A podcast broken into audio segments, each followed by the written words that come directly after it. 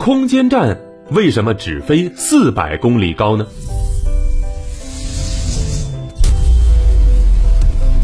随着航天技术的不断发展，越来越多的航天器飞向太空，在高空中运行，为我们人类服务。在航天器的大家族当中啊，除了有我们熟知的人造卫星探测器之外，还有空间站的身影。空间站又称太空站、航天站，是一种啊在近地轨道长时间运行，可以供多名航天员寻访、长期工作和生活的载人航天器。一般来说呢，空间站大多都在大约四百公里高度的轨道上运行。比如说，我国的天宫一号、天宫二号空间实验室、国际空间站等等，都是如此。哎，那么小朋友们也许会感到奇怪，这宇宙空间无限大，我们可以到达的范围明明可以更远呢，为什么空间站却只待在四百公里高度上呢？嗯，这当然是科学家们综合考虑各种因素之后的精心安排。空间站只飞四百公里高，首先和发射成本有关，因为航天发射的成本是非常昂贵的。如果空间站要飞往更高的轨道，需要消耗更多的能量，而且对火箭的运载能力也是一个很大的考验，那么成本必然就会增加。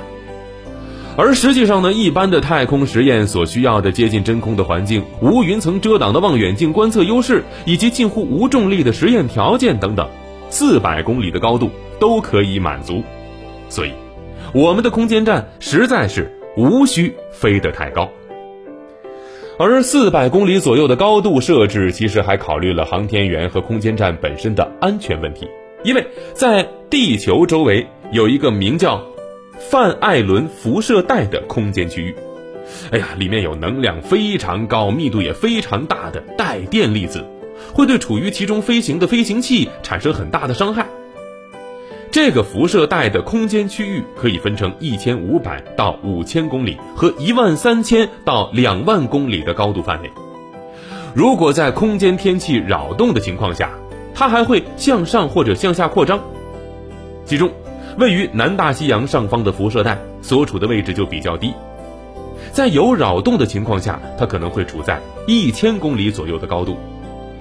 所以啊，如果我们的空间站所处的位置太高，就很容易进入到这个辐射带，从而受到带电粒子的伤害。而四百公里的高度相对来说呢是比较安全的，不容易受到来自辐射带的伤害。